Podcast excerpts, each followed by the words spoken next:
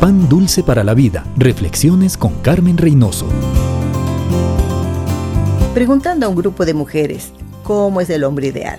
Respondieron, bueno, el hombre ideal es el hombre de negocios, fuerte, saludable, bien vestido, buen mozo, triunfador, cumplidor y responsable, que todo le interesa y todo hace bien. Ama solo a una mujer, se comunica bien con sus hijos y es un excelente líder espiritual. Pobres de los varones que nos llenan esas expectativas. Pero amigas, no existe este hombre.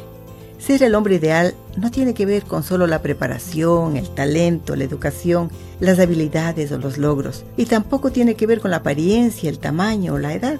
El hombre ideal no es uno que ha llegado, es uno que está en proceso. Es el que ha encontrado en Jesús su modelo, su sabiduría y su poder. Bendecimos al Padre que no anduvo en consejo de malos, sino que tiene su delicia en la ley de Dios. Y en esta ley medita de día y de noche. Pan dulce para la vida. Reflexiones con Carmen Reynoso.